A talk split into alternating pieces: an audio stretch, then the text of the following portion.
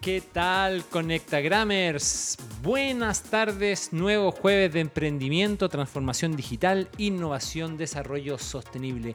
Felices nuevamente de estar un jueves más junto a ustedes para hablar de este apasionante mundo del emprender, de la innovación y todo lo más. Con nosotros de polera el día de hoy, más casual, ya este, esta cosa del verano que se nos viene, don Mauricio Benítez. ¿Cómo está, estimado maestro? Conecta Gramers, señor conductor, muchas gracias por la introducción. Sí, ya estamos en pleno verano. Eh, está fuerte la alergia, ¿eh? ahí los centellinos están ahí, eh, ahí Mm. sufriendo con los platos orientales y, y bueno, son semanas de, eh, de- importantes para todos los emprendimientos. Estamos, estamos ya mirando diciembre para cerrar el año y, y esperamos que, que- que puedan llegar a, a cerrar el año. Eh, hay muchos que están ahí. Estamos en época, de, en- estamos en época de presupuestos. y de decisiones. Estamos en época de decisiones, Sí. estamos en época de levantamiento de capitales. Eh, tuvimos la semana pasada tuvimos una tremenda, tremendísima experiencia acá con la presentación de los decks de, de Buenísimo. Orbo Chile y de Agroinventario. Buenísimo. De hecho, Agroinventario con Core Angels pasaron a, a una ronda ahí de conversaciones. Vamos a ver qué pasa, le vamos a ir haciendo seguimiento. a puerta cerrada. A- a pu- hoy día no tenemos hasta ahora feedback, no sabemos qué es lo que está pasando, vamos a ir, vamos a ir monitoreando aquello. Eso. Así que, eh, no, estamos... Muy buena experiencia. estamos- muy buena. No, tremenda, tremenda. Y, y sobre todo para el, para el mundo emprendedor. De hecho, la idea, amigos Conectagrammers, es que se sumen a esta iniciativa, ya sea como oyente, qué sé yo. Todo esto es un espacio de aprendizaje para todo el mundo, ¿verdad? Eh, primero que todo.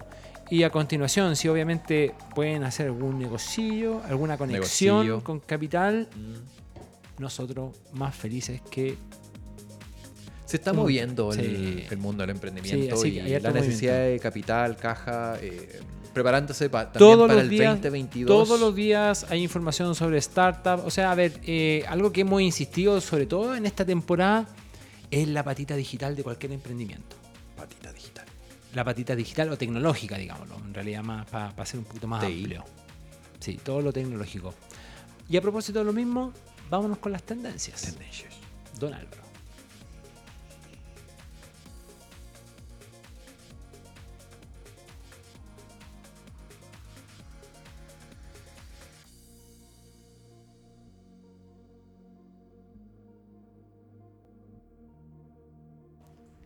Y precisamente eh, la tendencia esta semana en realidad es una, una entrevista eh, que salió en el diario financiero. Y no sé si Álvaro me puede apoyar ahí con... Exacto, Chile estaría llamado a ser el Silicon Valley de, Latinoamérica. Eso Por lo fin. dice don Pablo Junco, que es el líder de Data e Inteligencia Artificial de Microsoft, que, que estuvo aquí en Chile a propósito de... mm, a propósito del lanzamiento de la nueva política nacional sobre inteligencia artificial. ¿ya? Eh, y en ese contexto le hacen esta entrevista. Y, una de las cosas más, más relevantes que plantea, eh, se pone a hablar sobre el tema de, de- de la capacidad chilena, sobre eh, el tema de tecnológico, qué sé yo, pero plantea este tema, que es el titular en el fondo, que dice que Chile está llamado a ser un Silicon Valley por distintas razones y distintos motivos. Eh, opiniones, reacciones, don Mauricio Benítez. Oye, tremendo statement. Aquí el, el tema de Silicon Valley. Bueno, vemos que Silicon Valley ha sido un referente por muchos años, pero se ha transformado en pasado y presente, ¿cierto? Hoy día miramos hacia, miramos a Sudamérica y, y pueden haber más Silicon Valley. Pueden haber muchos más centros eh, tecnológicos con, con futuro, donde hay talento local Claro. talento regional, cultura similar. Em, vemos que, que efectivamente acá el, el- el- el- comentario en, en- en AmCham que se, que se hizo a, pro- a propósito de una, de una charla que se dio en la, la Cámara Norteamericana, Claro. precisamente dice, ok, vamos a em, todos juntos a armar un Silicon Valley. Estás llamado a hacer. ¿Por qué? Porque efectivamente, y lo vamos a tocar en un, minuto, en un minutito más, que hoy día están todas las condiciones, tanto por infraestructura, por talento local, por redes, para que Chile pueda convertirse en un, en un, en un hub eh, tecnológico, hub, hub TI, tanto para eh, Chile y sus requerimientos de desarrollos tecnológicos como para que otros países vecinos puedan apalancarse de ello. Y por lo mismo sería como un país, no una localidad en San Francisco, sino Claro. que sería un país rodeado de vecinos que utilizan, como pasa en Estados Unidos, que Silicon Valley finalmente es el motor tecnológico y ha sido, y hoy día sigue siendo, de Estados Unidos, sería Chile para Latinoamérica. Un poco la analogía sería esa. Claro, o sea, de hecho, y, y- y, eh, bueno, y, lo que tú planteabas también, no solo en temas de infraestructura, de, de la tecnología disponible, el, tema también del recurso humano, sino que también Chile, a veces más rápido o más lento de lo que quisiéramos, eh, también está avanzando también en muchos aspectos regulatorios. De hecho, a propósito de esta, esta misma venida o este, esta misma participación de, de- de Junco en en este tema de, de la inteligencia artificial, Ahí- está en el contexto sobre la discusión sobre los temas éticos que hay en, torno a la inteligencia artificial y temas éticos que tienen que ser regulados. Vamos, vamos a, explicar un poco también a, lo- a los auditores este tema de, mm, de la inteligencia artificial, sobre todo en los chatbots, y eso es lo que conversan eh, Claro. en, la, en la entrevista, que claro, efectivamente, bueno, hoy, hoy por hoy, si ustedes se dan cuenta, muchos em, eh, proyectos de inteligencia artificial van de la mano al tema conversacional y la información. Entonces, como podrán ver, y se han fijado ya con producto de la pandemia, muchos asi- asistentes virtuales de grandes compañías hoy día están ofreciendo sus servicios por medio de bots. Entonces, acá la disyuntiva ética será, bueno, hay conversaciones de todo tipo, siempre, bueno, las primeras preguntas son más o menos repetitivas, sobre todo en los chatbots, pero luego ya empiezan a haber información un poco más sensible. Hace, creo que uno, ya en un mes atrás estamos viendo información sensible en, en biotecnología, tuvimos unos tremendos invitados acá. La disyuntiva ética es, es- es brutal, porque el manejo de información, hoy por hoy, inteligencia artificial ya está desarrollándose en, en biotecnología, y, pero las preguntas van a, eh, van a ir eh, sobre qué es lo que se puede utilizar de la información, dónde, quién es el propietario de la información, hasta dónde puede llegar el uso de la información, e incluso el tema del mercado de la información. O sea, de hecho, veíamos, veíamos que eh, tuvimos hace meses atrás esta, esta un poco para ahondar un poquito ahí en el tema. eh, tuvimos entrevistados a empresas que se dedicaban eh, a conectar eh, desde el chatbot, digamos, a pacientes con, con, con- con, eh, terapeutas, digamos, de todo tipo. Entonces, y eso es lo que están y claro, precisamente... Y, tú al chatbot le contaste todo tu, Todo tú. todo, tu problemática, No, y ¿verdad? incluso y ya le diste tu nombre y tu root y tienen allá, tu IP. Y en el, en el ¿Eh? más allá. Claro. Conectémonos con, con el más allá. Ah, bueno, bueno, y esa, es la, esa es la otra derivada, pues la derivada de, de, de reúno toda tu, tu información Mucha en información. redes y, y a un muerto lo puedo hacer hablar como si estuviera vivo, digamos. ¿A ¿Dónde, dónde, Ah, dónde-. ¿Dónde quedamos? Entonces, Claro. esa es la discusión. Yo creo que estuvo muy buena. De hecho, de hecho eh, por eso elegimos esta... No es que representa a Microsoft, pero bueno, es un ejecutivo de. Microsoft y es estuvo, en, estuvo Cham. Y mm, creemos que este, este es un buen statement de decir, bueno, de afuera, desde Estados Unidos, se ve que Chile está preparado para ser el Silicon Valley de la región Claro. como país. ¿Por qué no lo somos? ¿Por qué hablamos tanto del, del hub eh, financiero, hub tecnológico? Lo vamos a to- tocar después. Em, pero tal vez es el minuto. Yo creo que ahora es el minuto y, y, y conversemos sobre eso. Yo creo que tenemos un- una tremenda oportunidad que, bueno, hemos tenido tantas oportunidades que... Pero oye, no la desaprovechemos. Y pasa, ¿eh? Se va ahí en- como en el riachuelo. Sí, pero sí, pero sí ha pasado tanto, ha pasado tanto con, con otras realidades de que no te diste ni cuenta y en 5 o 10 años un país tomó la delantera de, de desafíos que estaban ahí para otros. Así que no lo perdamos. Pero mira, tenemos otro tipo de desafíos adicionales, eh, que son los desafíos obviamente medioambientales, Mm. los desafíos de desarrollo sostenible, que lo hemos hablado reiteradas veces. Y ahondemos un poquito más Un sobre doble esto. Vamos a hacer un doble clic sobre emprendimientos que están. eh, mira, es una mezcla entre alta tecnología y eh, cuidado del medio ambiente. Bello. Vamos a la entrevista. Entrevista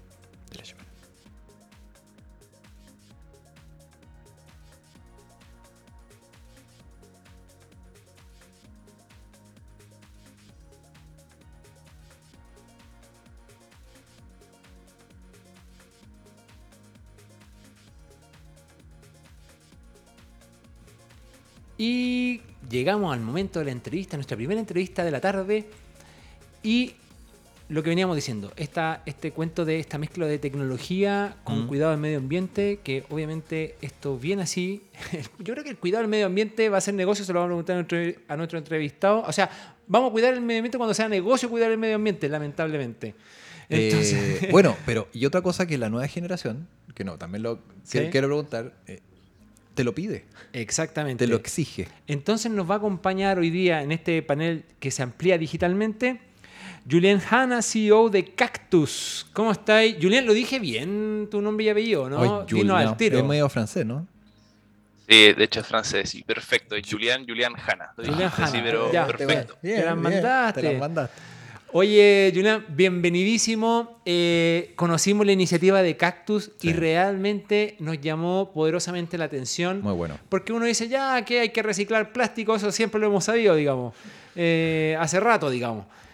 Pero usar el reciclaje del plástico para hacer dos cosas, filamentos para la impresión 3D y además productos de diseño que vienen desde esa misma tecnología. Cuéntanos, Julián, cómo se le ocurre la idea, cuándo se le ocurre, cuándo inicia y cómo partieron, por favor.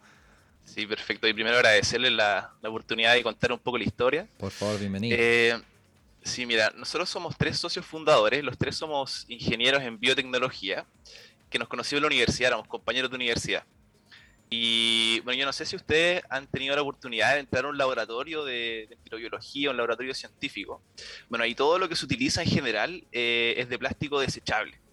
Eh, no sé, por ejemplo, los guantes, las pipetas, los tubitos, todo es plástico desechable. Y mm, bueno, junto a Felipe y a Héctor, que son los otros socios fundadores, botábamos todos los días unas bolsas gigantes de plástico, que es un plástico de muy buena calidad, pero los botábamos. Yo solo un día botaba así unas bolsas gigantes y no se podía hacer nada con eso. Y a mí me dolía la guata. Decía, ¿cómo puede ser que eh, estemos botando todo este plástico y, y- y no podamos hacer nada al respecto?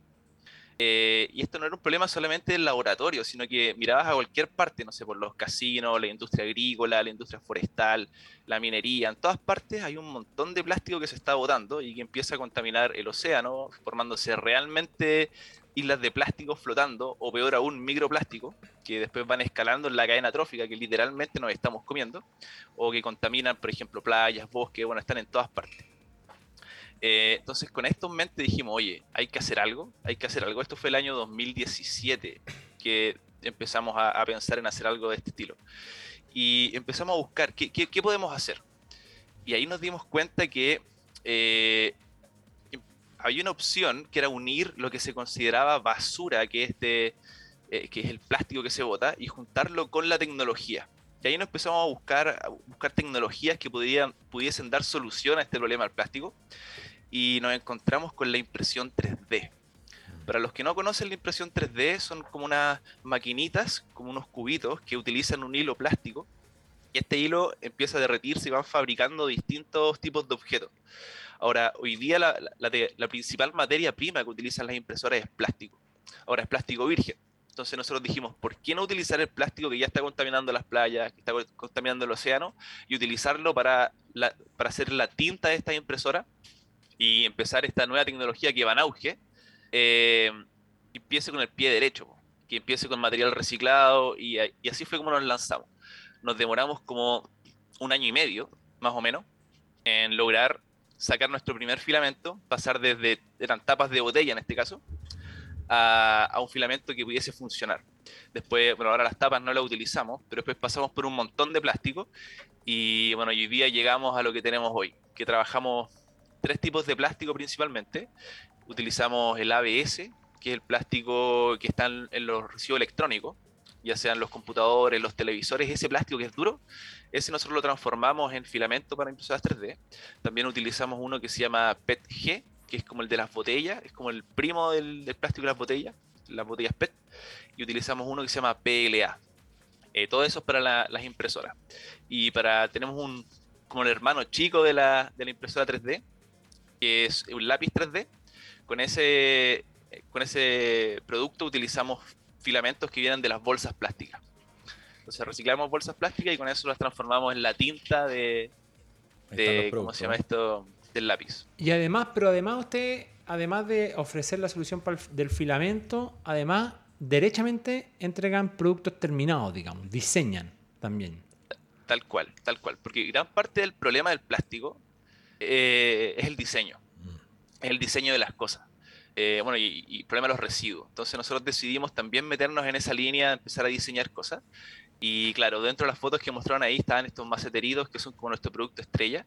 Eh, y esos están hechos con PLA. Por ejemplo, es una, una activación que hicimos con Adidas, muy interesante, que tú llevabas eh, botellas, entregabas 5 o 6 botellas, las entregabas en un punto limpio y luego de eso te llevabas un macetero de regalo. De hecho, esto sigue funcionando, está en, creo que si no me equivoco, va a estar en el Parque Arauco este fin de semana, por si a alguien le interesa, lo puede ir a mirar. Excelente. Oye, Julián, entonces, eh, cuéntame un poquito más, vamos, vamos al emprendimiento.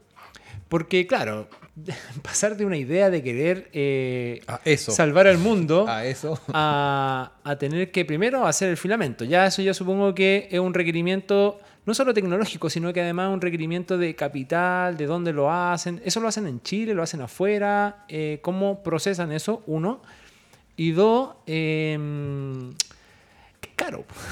¿Cómo, cómo, se financia todo esto? ¿Cómo, ¿Cómo han partido? ¿Cómo han comenzado en, este, en estos pocos años que llevan? Sí, cuando empezamos el 2017, eh, llegamos a la misma conclusión. Necesitamos apoyo para hacer esto y, evidentemente necesitamos algo de capital. Eh, cada uno de nosotros puso plata, pusimos poquito, pusimos como 200 lucas cada uno.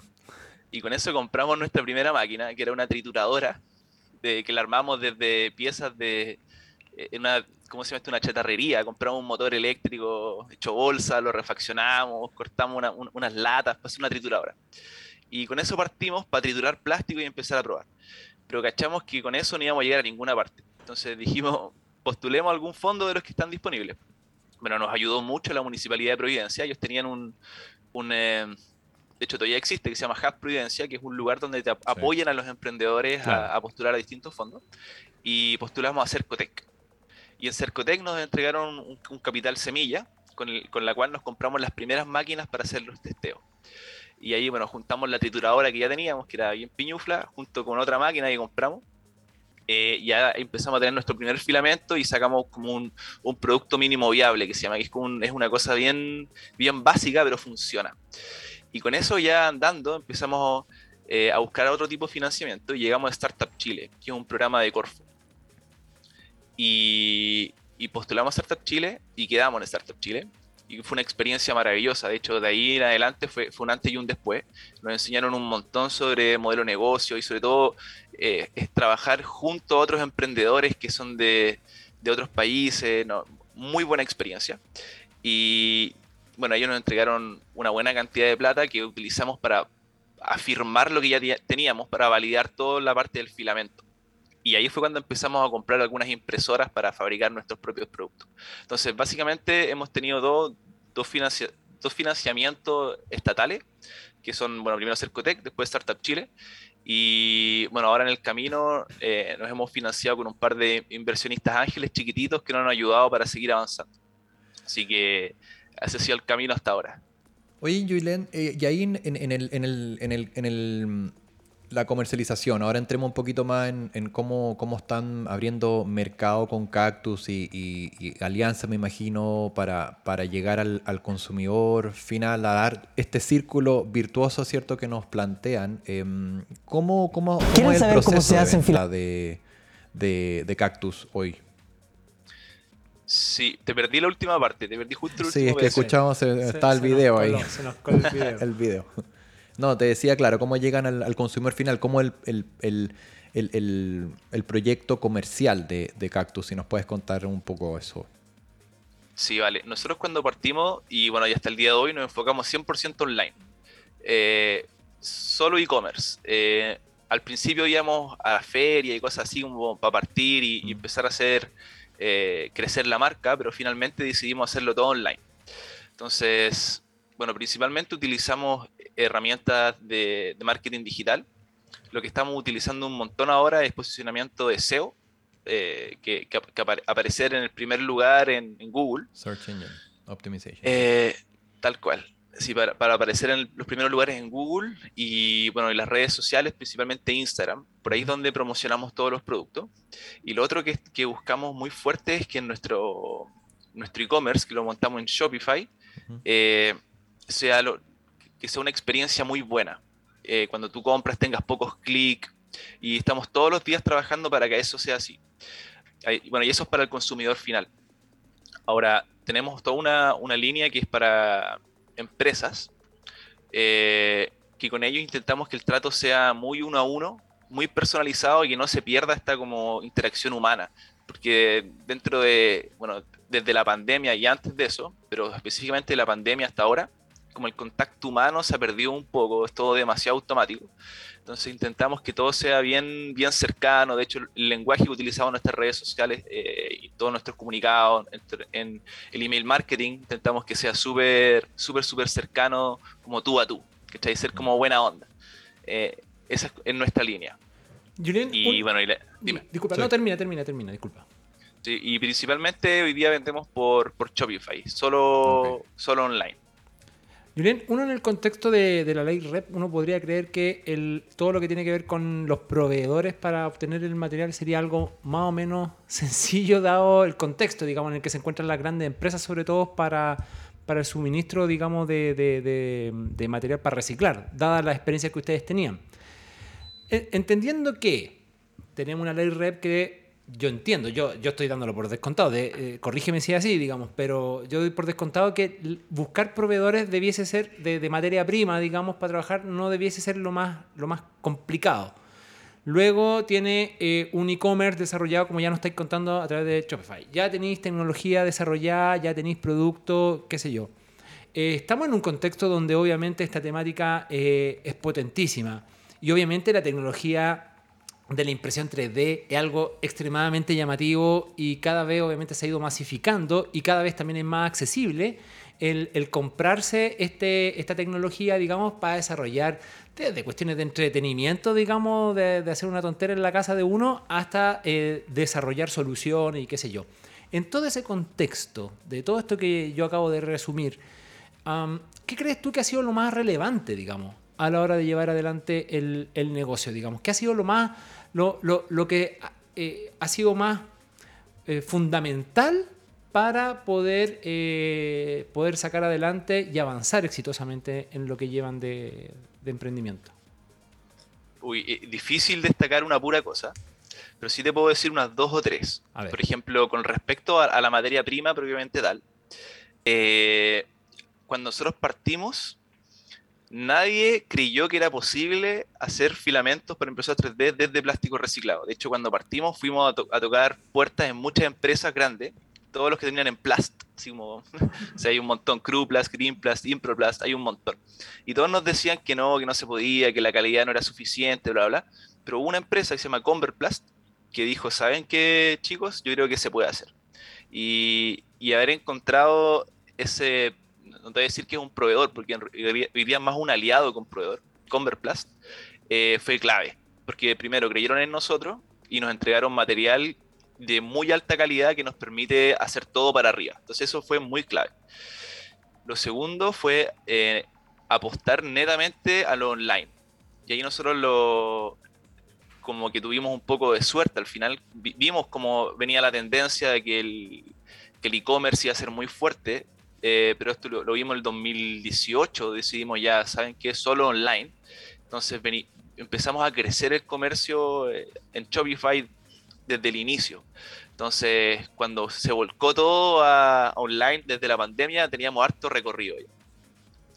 Y bueno, y claramente eh, la última parte es como ya de impresión 3D, propiamente tal, fue poder conectar a la comunidad maker los makers son las personas que tienen impresoras 3D en la casa, porque cada vez es más accesible, ¿cierto? Entonces, poder conectar a estas personas y que nos ayuden a trabajar para poder alcanzar grandes volúmenes de producción de distintos tipos de productos. ¿Por qué? Porque igual es lenta la impresión 3D todavía, es lenta. Entonces, si no sé, a nosotros nos han llegado pedidos de miles de unidades que nosotros no somos capaces de responder eh, nosotros solos a esos pedidos. Entonces, en la pandemia logramos conectar un montón de makers y ellos nos ayudan con sus máquinas eh, a imprimir los distintos tipos de, productos. Nosotros le pasamos el material, ellos fabrican, les pagamos claramente y después esos productos nosotros los vendemos. Entonces hacemos una manufactura distribuida. Y eso fue otra cosa súper fundamental. Ahí tenía hasta, ya, hasta un modelo colaborativo en la producción del- de los productos. Sí, Muy bien. sí, tal cual. Julián, como, como para ir, eh, pa' ir dándole cierre a esta, a esta sección, eh, una consulta. Eh, tú comentabas que, bueno, partieron ustedes con, con- con inversión propia, después algunos ángeles aparecieron. ¿Cómo, cómo están lo- los next steps? ¿Cómo, cómo el- el- ven el requerimiento tanto de liquidez que pueda tener eh, el proyecto Cactus eh, eh, en, en lo que viene el 2020, la necesidad de capital para seguir eh, expandiendo el, el negocio? ¿Cómo, ¿Cómo lo ven ese requerimiento de inversión eh, externa y, y- y- cuál es la necesidad para lo que viene de Cactus en, en- en 2020 y, lo- y los años al corto plazo? O sea, la necesidad. Claro, eh, bueno, siempre es bueno tener inyección de capital para poder andar más rápido. Eso siempre es fundamental. Ahora, nosotros de- dentro de los planes que nos gustaría alcanzar en, los próximos, próximos años sería empezar a, a escalar el- la capacidad que tenemos. Escalar la capacidad, porque ya tenemos un modelo de negocio que funciona, rueda, eh, genera ingresos, eh, tanto para contratar personas incluso. Entonces está todo, en ese sentido va bien, pero necesitamos un poquito más de envergadura. Entonces para, para alcanzar esa envergadura tenemos que aumentar nuestra capacidad de, de fabricación de filamento, y eso requiere una inversión. Mm. Y también queremos alcanzar eh, esta- este modelo colaborativo que hagamos de conversar de, con los makers. Nosotros ya tenemos un software eh, que está semi desarrollado que permite conectar a estas personas para tomar los distintos productos que se requieren fabricar y que ellos nos entreguen el producto y queremos llevarlo al siguiente nivel. Entonces pensamos que junto, si juntamos estas dos cosas, una capacidad para poder fabricar más eh, material, más filamento y tener mayor capacidad de impresión de objetos finales, eh, ahí ya vamos a poder escalar de, de buena manera. Tremendo. Ahora todavía, todavía no le ponemos número a cuánto necesitamos Mm. para alcanzar esto, pero es una tarea que, que se viene para, para este año. vaya, vaya pensándolo, vaya poquito. De aquí al pensándolo. 31 de va- diciembre, Vaya pensándolo para que no saque el deck. Eh, eso. ¿Ah? Hay que preparar el deck. Ya, pues, perfecto. Julián, entonces, ¿cómo? Bueno, cactus. punto, Si no me equivoco, CL. punto CL. Llegar y llevar. ¿Ah? Excelente. Así que ya lo saben. Cactus.cl. Muchas gracias a Hanna, CEO de Cactus, por toda la tremenda experiencia y el gran valor que están aportando en el desarrollo sostenible y el desarrollo de la tecnología. Así que se pasaron. ¿ah? Felicitaciones, Julián, y muchas gracias por tu tiempo. Muchas gracias a usted. Que tengan un, un muy buen día. Éxito abrazo, y muchas gracias y buen éxitos. cierre de año. Bye. Vale, chao, chao. Chao. Tremendo, ¿viste que el desarrollo sostenible es posible hacer negocio incluso con él? Mira, ¿Qué tal? tremendo. No, tremendo. Vámonos con el consejo de la semana, estimado Álvaro. Consejo de la semana.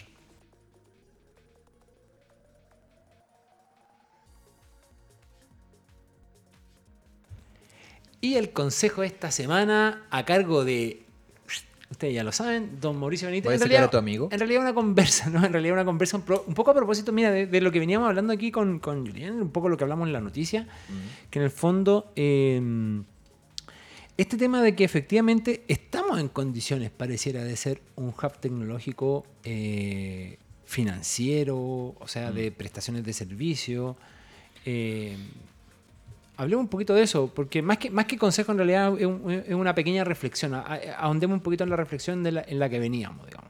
Sí, recordar, por ejemplo, bueno, estamos eh, conversando sobre Invest Chile y, el, y, y sobre mm, la semana pasada como dato de, de este tema de los centros de servicios compartidos. Sí, exactamente. Estábamos hablando el tema de recién por la noticia de que Chile efectivamente puede ser un Silicon Valley para la región. Exactamente. Entonces, todo esto converge en decir, bueno, ¿qué necesitamos nosotros para ser un hub tecnológico, un hub financiero? El hub financiero lo hemos escuchado en todos los Chile Day en, en Londres desde hace por lo menos 6 o 7 años, lo, lo venimos escuchando y no se concreta. Em, algunos pensarán que por falta de voluntad, por falta de timing, porque están preocupados de otras cosas, estamos en época de elecciones. Pero creo que si dejamos pasar más tiempo, em, no, to- no tomamos entrevista a palabras como, como las que señala Microsoft o eh, realidades como las que vemos con la industria fintech en Latinoamérica, donde Chile se ha convertido en un actor muy relevante en, en, en la TAM, en toda la región. ¿Por qué no ser finalmente ese hub que venimos hablando hace tanto tiempo con un par de cosas. Beneficios fiscales, beneficios tributarios, inversión extranjera, certeza jurídica, eh, capitales, eh, acceso a financiamiento. Vamos a tocar un poquito el tema de cuánto están encareciéndose los, los créditos, pero sin embargo hay posibilidades, hay, hay, seguridad en, en- en- hacer negocio. La banca está interconectada, la fintech está interconectada. Yo creo que el tema de ser hub financiero y tecnológico van relacionados, uno u otro. el- lo- lo- los proyectos con innovación eh, tecnológica necesitan ese acceso. Hemos estado aquí hablando de tremendas inversiones que están haciendo los VC, inyectándole capital a proyectos chilenos, locales, obviamente escalables y que ya están fuera. Pero creo, creo que es el momento para, de los titulares hub financiero y tecnológico, vemos entrevistas que están en esa tendencia, para que hayan estos beneficios de invertir, de apalancarnos en la infraestructura que existe en Chile, tecnológica, eh, de la estabilidad financiera, ¿por qué no impulsar finalmente este hub regional? O sea, yo creo que hay, hay una oportunidad tremenda. eh, o sea, más allá incluso de los desafíos que todavía nos quedan en desarrollo, como tú decías ahí, como en temas de, de- tributación, etcétera, etcétera. También eh, hay que darse cuenta, y esto como, es como un llamado al emprendimiento en general, de que eh, las oportunidades están precisamente en el ámbito tecnológico. Hay una, Chile tiene una capacidad instalada tecnológica, una infraestructura tecnológica que es superior a la de toda la región. O sea, eso, es indiscutible. O sea, nosotros, eh, eh, nosotros vemos a Leo Prieto, Leo Prieto con, sus tremendos emprendimientos relacionados a, a Arauco y qué sé yo, pero él tiene su base de trabajo en Valdivia y uno dice, ¿cómo, cómo está trabajando en Valdivia y no está en Santiago? Oye, es que a Valdivia llega, llega fibra óptica, cruza el Pacífico y llega a Valdivia. O sea, eh, eh, es una cuestión, es una cuestión única. O sea que uno dice, no, es que Valdivia es un pueblito.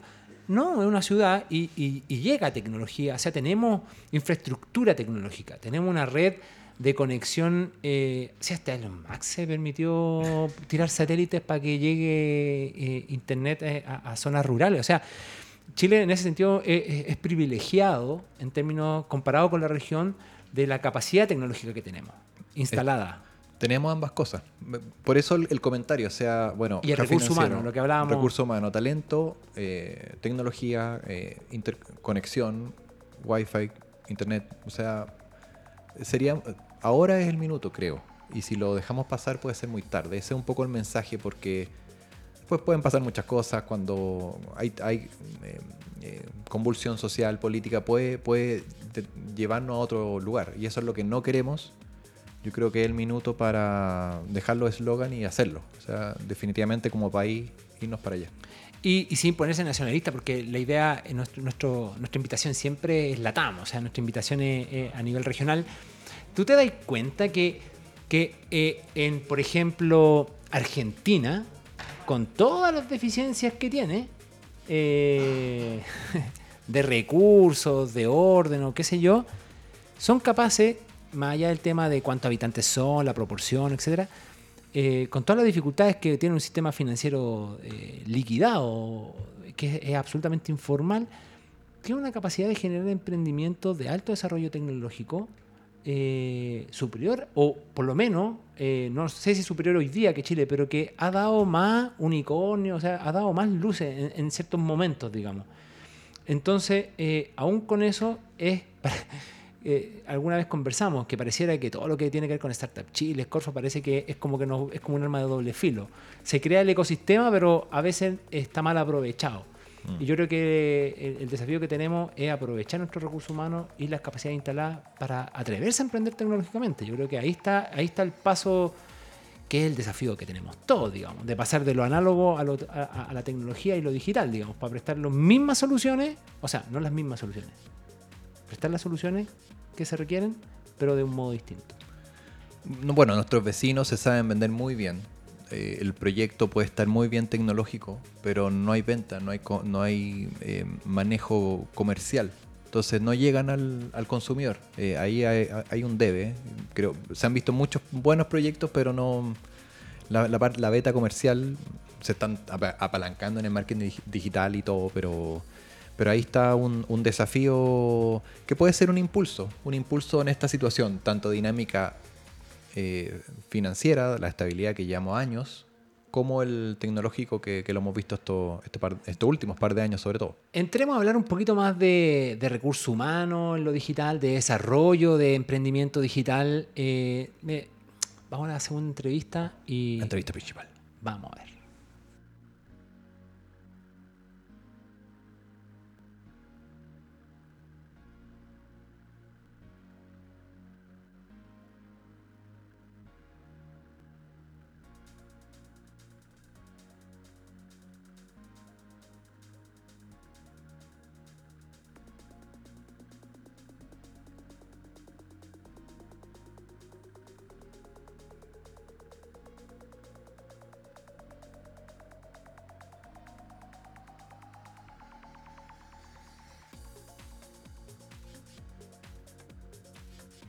Y crece el panel presencialmente, amigos y amigos, Conectagrammers. Y tenemos aquí un experto en marketing digital, No, en comunicación justo digital. lo que hablé al no final. teníamos ni cómo presentarlo, se nos presentó el desafío de que a Gabriel Reutemann, lo- al final dijimos, Emprendedor serial. ¿Ah? Dejémoslo ahí. ¿ah? Y que Gabriel nos cuente un poquito eh, que, cómo ha sido un poquito su historia. eh, de hecho, lo invitamos cosa, a tanta tanta cosa que cosa. Cada vez un poquito avanzando, ¿verdad? Gabriel, muchas gracias por recibir nuestra invitación. Muchas gracias por acompañarnos. Gabriel. Gracias a ambos, un, un placer enorme estar acá. Gusto verte, amigo mío, tanto tiempo. Gabriel, a ver, eh, cuando uno entra a su LinkedIn, dice. eh, dice. Lo eh, actualicé recién. Está, Sí, está- como se en- nota. está como en ocho años. Exacto. Entonces uno entra y dice, eh, simplificando eh, la inversión en bienes raíces, porque hoy día estamos con capitalizarme.com, trabajando como proyecto principal. Así es. Pero usted viene de antes, pues, usted viene con, con Finbox, que eh, especialista en, en La comunicación. primera revista de fintech en Chile. Exacto. y profesor de marketing digital, Mm. fundador de canal online. O sea, cuéntanos un poquito tu historia, cómo, cómo llegamos hoy día a capitalizarme. Es cosa, tenemos- es harto, tenemos te- un tenemos, rato. tenemos unos minutos, pero... es harta cosa, pero voy a tratar de pasar por los hitos quizás más Eso. importantes. Igual Dale. Mauricio de repente conoce la historia de cerca, así que me, Sí. me voy a interrumpir con, preguntas. Te cuento rápido, yo empecé mi vida laboral antes de emprender. De hecho, yo estudié finanzas, en- partí en banca de inversión. Eh, rápidamente derivé a Venture Capital y estuve trabajando en un fondo de Venture Capital como analista. Eso me generó acceso de primera mano a estar analizando startups todo el tiempo ese- Claro. ese, ejercicio fue mega interesante. Y eh, de ahí salté a emprender. A emprender con Finbox, que fue una fintech, antes de que se hable de fintech acá. De hecho, Mauricio recuerda la, la primera revista, el primer podcast, Primero. fintech en español. Eh, cuando lo hicimos, claro, Mauricio sabía, pero el resto de la gente decía, ¿qué es fintech? Mm. Oye, está buena tu revista, pero ¿qué es fintech? Claro. Evangelizaste un tiempo, ¿o ¿no? Sí, Gaby? totalmente, Evangelizando. totalmente. Evangelizando. el Estaba solo en el desierto. Solo, solo. ¿Ah? Así es. Bueno, y de hecho yo venía lejano al, al marketing. Yo partí contratando agencias mm, en esa época, 2012, 2013, eh, donde la panacea era que algún, algún rockstar te tuiteara, te mencionara en un tweet. Y, y no me fue bien, me empecé a meter yo a hacer mi marketing. De ahí rápidamente empecé a hacer clases en la universidad de marketing, luego armé una agencia de marketing que es Canal Online. Y eh, en los últimos, no sé, cinco años de mi vida he estado repartiéndome entre Canal Online y Finbox. Y ahora Finbox eh, sigue siendo una empresa de, de tecnología, fintech, eh, intermediando a bancos eh, o distintas ent- entidades financieras y, y cliente final, inicialmente en corretaje de bolsa, luego en seguros y derivamos en, en- no derivamos, agregamos además el tema de créditos hipotecarios. Exacto. Y ahí nace mejores con- condiciones. Mejores con- condiciones es la plataforma que lanzamos eh, un año y medio antes del COVID para permitir la colocación digital de créditos hipotecarios. Eh, siempre al otro lado, la, la plata prestada era un banco, una mutuaria, no nosotros, pero la tecnología para que estas personas y con el- estas entidades interactuaran completamente online es nuestra. Y esa empresa, Finbox, fue adquirida ahora en julio, o la vendimos, para no hablar en, pasivo, eh, la vendimos a capitalizarme.com. Capitalizarme.com es una empresa, otra startup, otra fintech, que está democratizando la inversión en propiedades. Para ellos es un tremendo cuello de botella, por supuesto, el crédito hipotecario. Nosotros tenemos la solución digital eh, resuelta. Entonces la sinergia es evidente. Y estoy desde julio, en vez de repartirme entre Canal Online y Finbox, me estoy repartiendo entre Canal Online y Capitalizarme. Y en Capitalizarme tomé un rol, eh, levanté a una persona eh, que venía trabajando conmigo hace un tiempo para que él tome la gerencia de la parte hipotecaria y yo estoy a cargo de lo que llamaron el área de growth, que es básicamente la sistematización eh, y automatización del proceso de ventas, desde el marketing digital hasta, hasta el final. Perfecto, porque Capitalizar mi vida está en un proceso de expansión latino, Enorme. crecido. Mm, enorme. Y ya están llegando incluso a México, que en México esto está partiendo, este modelo de, o sea, no sé si está partiendo, pero, pero realmente está como que ahora está como que está realmente tomando fuerza con, los, fuerza con los desarrolladores el modelo que tiene Capitalizarme y sus competidores, digamos. Totalmente. Mira, México, eh, nosotros estábamos a punto de salir en, en mayo, junio. Eh, producto de esta fusión nos demoramos y estamos, de hecho, espero la próxima semana saliendo como mejores condiciones en México, ahora sí. Buenísimo. Un poco tarde. Eh, y la sorpresa para los chilenos es que uno trata de siempre, usa como benchmark Chile. Dice, oye, pero México está más adelantado, está más atrasado. Y no es así. Y está más adelantado y más atrasado, depende en qué, depende en el cómo. En, en este tipo de modelo efectivamente no hay en México, sin embargo, eh, modelos similares en el offline está mucho más avanzado. De hecho, el, el brokerage hipotecario en México existe hace mucho tiempo, pero son oficinas con, con ejecutivos que te atienden en la calle. Eh, el brokerage hipotecario digital no, no sé por qué. Eh, y lo que hace capitalizarme esta retailización, por ponerle un, un nombre, de la Sí. inversión en departamentos, Claro. en, en propiedades, efectivamente todavía sigue siendo algo más old school, más tradicional, más para un cliente, un inversionista calificado, gente Más, de- más de sofisticado, más sofisticado. Exactamente. Como llaman los gringos. Y acá, si tú miráis la cartera de, no abrir números, pero la cartera de capitalizarme es en una, un tremendo porcentaje millennials, eh, el tipo que está en su primera pega, en su segunda pega, y está invirtiendo en propiedades. Increíble.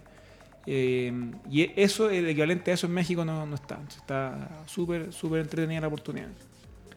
Eh, en el 2019, en el primer semestre del 2019, el Banco Central, en el informe de estabilidad financiera, nos dijo que precisamente este segmento de, de clientes podrían presentar un riesgo, digamos, para la banca y justo coincide con las bajas históricas de las tasas Tasa. que todos refinanciamos, todos entramos ahí y dijimos, Alcanzamos todo. todos alcanzamos. alcanzamos a refinanciar y dijimos, y aquí se, y se acabó el riesgo, efectivamente.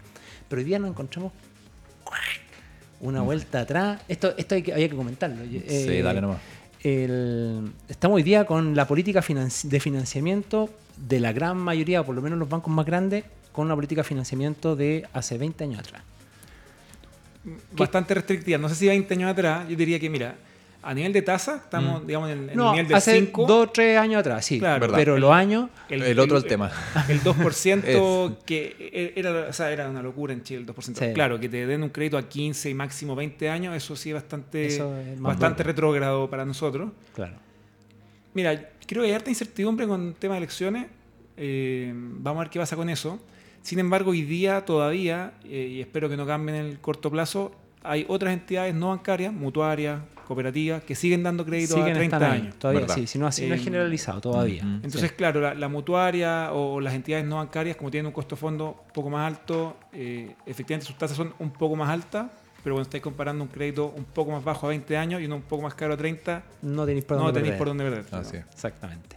Ya, entonces hay espacio todavía y en... Pero Mira. el desafío de capitalizarme en realidad es regional, no es Chile hoy día. Yo te diría que el desafío de todas las startups chilenas es regional. Ya. O sea, yo, yo lo veo un poco así. Alcancé, no, no alcancé, estoy hace rato escuchándolo. Eh, creo que en Chile, Chile es, es un caso bien, bien interesante. eh, Por eso era el consejo, por eso hablamos del consejo. En, e- Claro. en ese- Y, y yo comparto todo lo que han dicho. Creo que Chile, yo creo que la comparación con Silicon Valley no es tan buena. Eh, creo que la comparación de Chile debiese ser con un Israel o con un Singapur. Buen ¿ya? punto. Estamos hablando de mercados pequeños, insuficientes para un unicornio, pero tremendos laboratorios.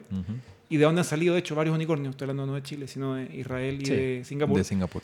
Silicon Valley es un caso muy especial porque Silicon Valley es un mercado pequeño que sirve de laboratorio, pero luego el, escalamiento ni siquiera regional, sino al resto de Estados Unidos es a la vuelta de la esquina porque es mismo idioma, misma moneda, eh, Todo misma impuesta, impuestos, etcétera. Acá, acá no, acá nosotros, Chile es un buen laboratorio, somos pocos, bien digitalizados, con buena conexión, pero nos daba un unicornio chileno que, es- que no sale de Chile. Entonces, Claro. eh, ¿qué es lo que está haciendo capitalizarme ahora?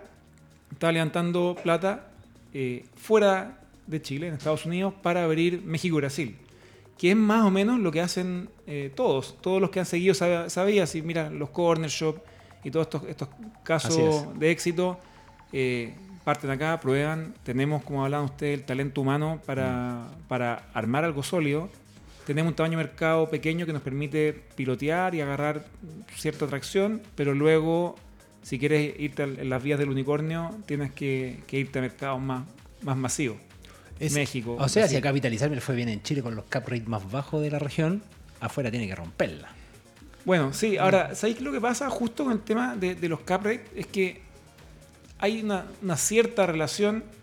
Eh, pues el cap rate está hablando típicamente de la renta, y, más o menos entre tu, rentabilidad en, el arriendo que le vas a sacar la propiedad, tu rentabilidad en la plusvalía y el costo de, de tu crédito hipotecario. eh, México tiene otra desventaja y desventaja. O sea, efectivamente, los arriendos no son demasiado mejores que acá, eh, pero tenéis condiciones hoy día en que, de hecho, estaba justo viendo esto hoy día. eh, acá tú puedes tomar un hipotecario por hasta el 25% de tu sueldo en Claro. valor cuota, allá es hasta un 55%, allá te financian un 95%. Claro. Entonces, tú dices, claro, el arriendo eh, anda por ahí con, con el de acá, pero eh, puedes comprar poniendo un pie del 5. Eso es, es harto distinto Harto que acá que está viendo diferente. un 20, o sea, un, un cuarto de lo que esté poniendo acá. Así que está, está interesante la oportunidad. Brasil no me he metido todavía full, me tengo que meter. Pero Brasil también tiene su- sus pros y sus contras. Pero al final de los finales es un tamaño de mercado gigante que te da para ser unicornio. Ahí, em, Gaby, el, Brasil también la idea de es entrar como mejores condiciones o va a ser como, como capitalizarme. O sea, ¿cuál es el modelo mexicano la idea para abrir Brasil o, va, va a ser... eh, Mira, yo creo que, en, eh, creo que en Brasil vamos a salir eh, con todo junto. todo junto? Eh, México tenemos la ventaja como mejores condiciones, como Finbox, de que estábamos listos para salir. Ok. Eh, Capitalizarme no estaba listo para salir, está ahora casi listo para salir. Entonces, vamos a aprovechar la punta de lanza que es mejores condiciones para ir a captar demanda de gente buscando crédito hipotecario. Exacto. Luego ya tienes el flujo de gente que está comprando departamentos, porque por eso está viendo el crédito hipotecario. En, Meji- en Brasil, perdona, puede ser que hagamos lo mismo. Creo que, creo que la experiencia en México nos va a decir un poco de cómo Ok. salir en Brasil. Sí, van a par- la otra semana. van a- O van sea, a- sí, sí, el, el lunes, literal. Y, y ahí la pregunta es, ¿qué piensan con capitalizarme? Pensando en, el, en, en todo, en todo junto. eh, ¿están, ¿Están viendo que al mediano o largo plazo puede, puede existir este futuro unicornio para el, para el, para el real estate? Es- ¿Están las mejores condiciones para que capitalizarme pueda...? Mira, te diría que están todos convencidísimos de que sí. Eh, yo soy uno de esos. Hoy día capitalizarme es una startup, pero una startup que tiene el 12% de mercado de su nicho. O sea, en la colocación de departamento en verde, tiene el 12%. Además, algo interesante es que está vendiéndole, como decía, no al mercado de siempre. Mm. O sea, el, más de la mitad de la gente que invierte en capitalizarme es gente que, que, que es su primera inversión inmobiliaria. Y que no es para primer- primera vivienda, o sea, es inversión inmobiliaria real. Entonces, eh, el modelo está aprobado, es interesante. El problema que tení es que, como te decía, hay que salir de Chile. O sea, piensa que capitalizarme es grande, pero ya tiene un 12%, no va a tener un 50%. Entonces, crecer implica salir. Y mm, yo creo que con, con- con México y Brasil, o sea, hoy día capitalizarme tiene que multiplicar el revenue por 10 para ser unicornio. Claro. Entonces, eh, es interesante la oportunidad, no está, no está a la vuelta de la esquina, es harto trabajo, pero, pero no es un sueño loco que quizás algún día pueda ocurrir, sino que está es relativamente tangible. Oye, Gabriel, hace, mm, hace un tiempo atrás, Gabriel era el jefe, el fundador, el big boss en, en Fibox. Y, y hoy día se tiene que sumar como un partner, o sea, fue absorbido derechamente, pues más allá del exit, más allá de toda esa, esa conversa, digamos, que a todas las startups les encanta también que pudiésemos tocar, pero más allá de eso, hoy día te tienes que incorporar a un equipo mayor donde ya no eres el, El Big Boss. el Big Boss. Mm. Eh, como emprendedor, ¿qué pasa? Tú tenías Mira. igual la experiencia como, como empleado, digamos, pero, pero ¿qué, sí, pero, pero ¿qué pasa? los 25. Por eso, ¿qué pasa? Eh, Mira, es una buena pregunta. Mm, No sé si mi experiencia es eh, ejemplo para todos, porque efectivamente entré a un equipo súper dinámico. Eh, entré a un, claro, un cargo de gerencia, pero con, un- con- con un equipo de gerencia súper emprendedor, donde realmente la, la forma de operar es súper de emprendedor. Entonces no, no estoy marcando tarjeta. No es la rigidez corporativa, Para ¿no? nada, para nada. Entonces, quizás hubiese, no, no voy a tirar nombres, pero hubiese sido adquirido por un banco, eh, quizás el cuento sería distinto. Ya, te entiendo. Eh, acá la verdad es que mi dinámica sigue siendo 24/7, sigue siendo a full riesgo. Esta es una empresa mucho más grande que la mía, pero está apostando a ser 10 veces más grande. Entonces el, el nivel de, de estrés, que es lo que a uno igual lo motiva como emprendedor, es el mismo. Así que no, no he tenido este como downgrade de decir, oye, y ahora chuta, eh, no sé, pues son la- las 7, me tengo que ir, o a las, si no estoy a las 9.00, o, o si me tomé una hora de almuerzo más larga, más corta, o, o no puedo aportar con, con creatividad, todo lo contrario. De hecho, te diría que, como yo me lo he vivido, es que lo que se espera de mí es eso, es como trajimos a otro emprendedor más al equipo Claro, a que siga siendo perfil que emprendedor. necesitamos, claro. Sí. Ya, pero. Ya, el ego entonces está bien. Sí, sí, intacto. Pero no te voy a mentir de que al principio en la negociación fue un tema. Lo- Y- lo- sí, y, lo, y lo planteaste tú. eh, eh, Totalmente. la- las condiciones, las mejores condiciones para, A para ver, el paso. cuéntanos un poquito más. De hecho, mira, lo, lo primero que dije es, yo no me puedo La primera negociación fue, mira, 24-7. ¿qué pasa si yo no voy en el deal? Eh, se cae el Uh. deal. Ya, ok, Ah. entonces yo tengo que ir en el deal. Pero, Ah, te condicionaron, te la Bueno. pusieron ahí. Ya. pero dije, yo no me puedo comprometer a, a plazos. O sea, puedo estar 20 años y puedo estar dos meses. Y tengo efe- efectivamente, una, y es lógico, una estructura de incentivos a quedarme, pero no tengo obligación de quedarme. Entonces yo podría irme, me podría haber ido ya. No, no, no hay ninguna obligación en sentido. Y, y eso eh, es porque tenía la, la, la cautela de no volver a caer en una dinámica donde tuviese que estar haciendo lo que otro me dice, que no, no me imagino en esa. Eh, pero para nada estoy en, en pos de irme. O sea, estoy feliz, el desafío está chorísimo. Están, como salió la prensa, levantando una serie B, eh, reuniéndose con los fondos más grandes en Silicon Valley. Varios estuve yo en, en reunión por Zoom. Sí. Está, está choro. O sea, eh, es como que sigo emprendiendo. Con Vasco de Tempo estuvimos conversando esta misma temática, Mm. de pasar del, del- del cuento más emprendedor a un cuento un poquito más corporativo, qué sé yo. Y pareciera que lo que estoy entendiendo aquí, lo que nos cuenta Gabriel, es que al final el propósito es el que te mueve. O sea, el propósito no tiene que ver solamente con el ego y el rol dentro de la organización solamente, sino que también hay una cuestión de, de incentivos, pero que tienen que ver con el emprendimiento mismo. Sigue siendo emprendimiento, básicamente. Mira, te diría que sí, pero además en la parte más quizás egoísta de uno es eh, la libertad y la flexibilidad. No para no trabajar, sino para trabajar como tú crees que hay que trabajar. Como que yes. yo lo que no me imaginaba es decir, mira, y ahora hay que usar corbata. ¿Por qué no? Porque sí. O esto se hace en Excel, pero compadre, hay mejores herramientas. Sí, pero nosotros usamos Excel. Sino, eh, acá efectivamente tengo la flexibilidad para seguir innovando y seguir eh, aportando intelectualmente. No, no soy un ejecutor solamente. Eh, y para seguir ejecutando además. No soy solamente un... un, eh. Erudito Claro, en, ¿cachai? en el No- oráculo. no, no soy un consultor. O sea, efectivamente sigo emprendiendo en una organización donde hay más gente emprendiendo conmigo. Tengo responsabilidades claras, pero me puedo meter en todos lados. Entonces, todavía la sensación se- es la misma que antes, en realidad. Aunque dudé que, que podía, digamos, o tuve, Fue un tema. Sí, tuve tema. miedo de que no sea así. y Dije, no. O sea, de- y lo hablé con. Se llama Gabriel también. Gabriel, Sí. Gabriel Cid, el, fundador de Capitalizar, me le dije, no, no, sé, no sé si me veo un año en- trabajando para otro. Y fue- al final fue como, mira, démosle, démosle, no, hay- no, hay- no existe la esclavitud, eh, probemos. Y, y ya, y la verdad es que yo estoy bastante contento, supongo que él también, espero. eh, Eso, está yendo eso- bien. eso a veces no se sabe. ¿eh? Eso, Eso, eh, está bien, pero está bien, pero, pero sabéis que igual, igual yo creo que tiene, hay mucho de el desafío, el desafío está bueno, po, el desafío está bueno, Mm. entonces igual eh, no, no todo tiene que ver con la plata, o sea, el, el hecho de, de- de participar de esas ligas de donde quieren alcanzar Totalmente. es, otro cuento, o sea, porque la otra el costo alternativo es me voy, sigo con otro emprendimiento, parto de Sí, cero, de pero, cero. pero no vaya a estar en esa liga, la liga en la que ya, la- a la que volvería ya estuviste Sí. ya. Pero acá, acá lo choro es que, claro, yo estaba pasando o estaba dando la pelea para pasar del punto 10 al punto 20, ahora estoy dando la pelea para pasar del punto 100 al punto 200. Claro, No, es sí, fue es- súper choro. sí, está bueno. Está bueno. Oye, Vamos el, al el cronograma no para. contenido. Vamos al contenido, estimado Álvaro.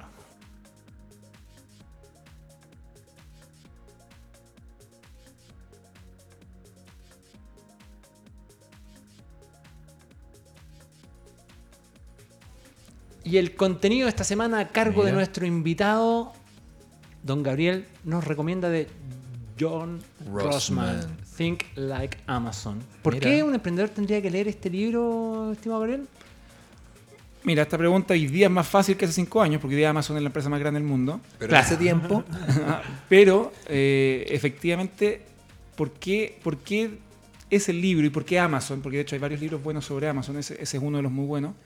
A mí me gusta mucho de Amazon algo que, eh, que a todos se nos olvida como emprendedores, que es que uno no necesariamente tiene que innovar en el producto que está vendiendo o en el servicio que está vendiendo, sino que se puede innovar, por ejemplo, como lo hace Amazon en el proceso, en el cómo yo vendo. Entonces, Amazon 1.0, que era te vendo un libro, como pocas cosas más aburridas de vender quizás, pero la forma en que te lo vendo, nadie más lo está haciendo. Eh, ¿Cómo lo voy mejorando? Con tecnología. Entonces, me gusta Amazon como benchmark porque uno siempre piensa, oye, ¿sabes qué? Me pasa todo el rato, ustedes les debe pasar también. Mm. Quiero emprender hace rato, pero no se me ocurre nada choro, no se me ocurre nada. Y, y contraté un computín, un desarrollador, pero íbamos a hacer la 18 red social de los amantes de los micrófonos, eh, porque tiene que ser un producto digital que resuelva un Claro. problema que nadie ha resuelto, que probablemente nadie tiene tampoco. Y acá, de pronto, tiene una empresa Eso, eso es muy Es cierto. verdad. tenía una empresa que llegó además a ser la más grande del mundo o, o la más valiosa en Estados Unidos. Claro. Eh, porque no, no sé si quizás en Dubái habrán algunas otras más, más valiosas, puede ser.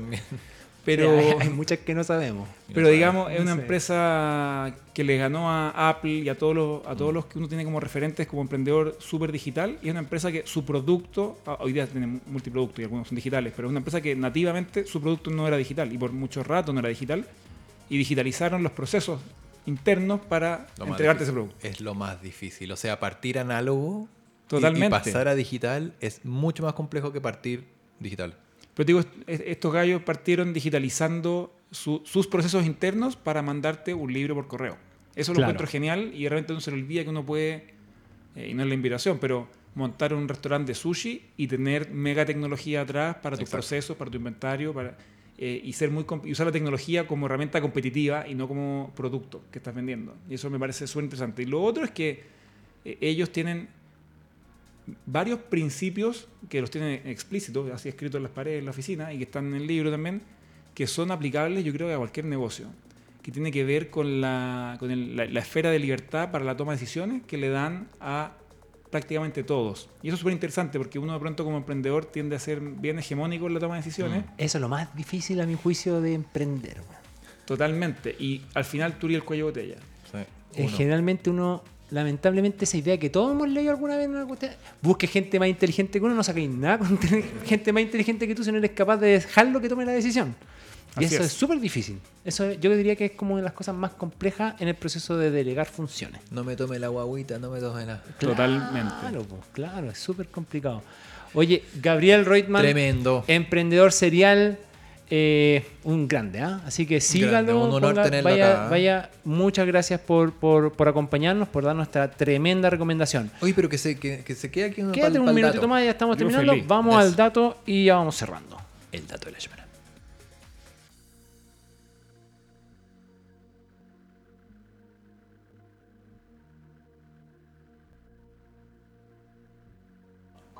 Dato de la semana. Invest Chile nuevamente. Siempre estamos teniendo datos de Invest Chile. Está que está bueno, es que está está, bueno. bueno. es que está bueno. Investchile.com.cl Roadshow Europa 2021, este 21 de noviembre a las 8 de la mañana. Nos vamos a Holanda, España, Francia, Francia. Rusia y Alemania. Italia y Alemania. Italia. Así que, oye, realmente la conexión de oportunidades eh, con Europa Esto es bien Es- similar al tema de es- Go Global. ¿Usted sabía que lo segunda, lo- lo- la segunda salida de capitales desde Chile, dado la- el contexto, digamos, Mm. es Europa? O sea, todos se dicen, no, vamos a pongar la plata en Miami. No, no, ojo, Ojo. también hay oportunidades en Europa. Eh, mercado hiper consolidado en materia energética, son unos. Unos, son, ¿no? Sí, son nos unas llevan. bestias. o sea, están, Nos llevan años luz. Así que eh, pónganle ojo. Así que siempre recomendado investchile.com.cl y el 21 de noviembre Roadshow Europa 2021. ¿Nos vamos al partido? Nos vamos al partido, se acaba el Juega programa, Chile. ya estamos en hora, ya comenzó, viene el pitido inicial. Don Gabriel Reutemann, emprendedor serial. Su síganlo. casa, aquí nos viene a Muchas gracias por todas tu las experiencia. papitas, no, pero tremenda Brasil. experiencia, pónganle ojo. Si eso es lo que dijo de estoy yo en el deal o no, pasó así. Pero es Oye, vamos a tomar ese quote Sí, tuyo. sí, lo, vamos a, lo vamos a anotar. Conectagrammers, ya lo saben. Emprendimiento, innovación, desarrollo sostenible, transformación digital. Nos vemos. Chau. Saludos a todos.